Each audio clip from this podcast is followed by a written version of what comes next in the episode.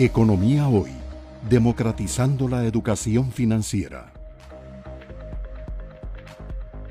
Por esa razón, creo yo, que mucho de la clave de esta recuperación permanente está en las expectativas de los agentes económicos, en cómo las familias se sienten, si hay credibilidad, si hay confianza de los consumidores y de los empresarios.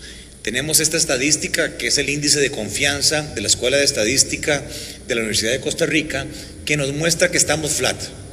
El nivel de pesimismo sigue siendo alto, cerca del 65% de los costarricenses sigue creyendo que su situación actual y futura no es buena. Ha habido alguna mejoría de algunos elementos que se señalan ahí, pero todavía estamos largo de los índices de confianza del 50-60%. Hay dos elementos adicionales eh, de este índice de confianza. Uno es cómo se siente la gente actualmente y el otro es cómo se sienten las familias, los consumidores en los próximos 12 meses. Y aquí lo interesante de ver es que hay más pesimismo actual sobre la situación futura. La gente tiene esperanza, no es que le esté haciendo aquí campaña a ningún partido político, sino que efectivamente creen que en los próximos 12 meses la situación va a estar mejor. Y muy importante, cuando se le pregunta a las personas, a las familias, que si creen, que si tienen confianza, que si opinan que la política económica actual de este gobierno está siendo adecuada, vean que los porcentajes de un trabajo pobre son altísimos y crecientes.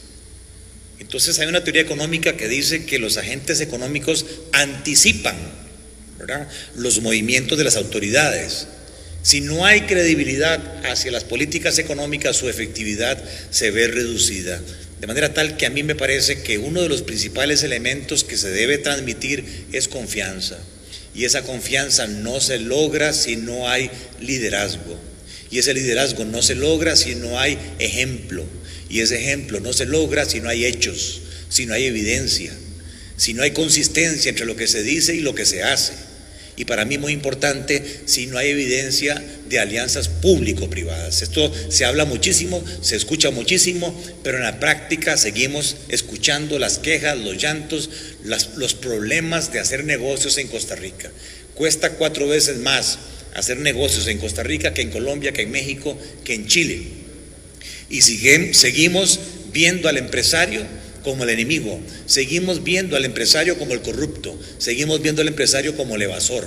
Lamentablemente ha habido casos, eh, pero una golondrina no hace verano y es donde uno siente que incluso a nivel de Congreso, porque lo he vivido en carne propia, ir a hacer lo mismo al Congreso actual, siendo uno del sector empresarial, es como que, uy no, que no me tomen fotos, me van a ver como un empresario y eso es mal visto dentro del ambiente político del país.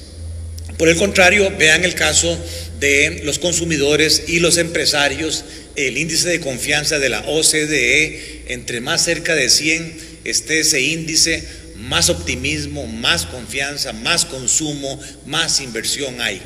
Eh, o sea, la diferencia es evidente cuando nuestro índice de confianza ronda el 37%, 35%. Economía Hoy, democratizando la educación financiera.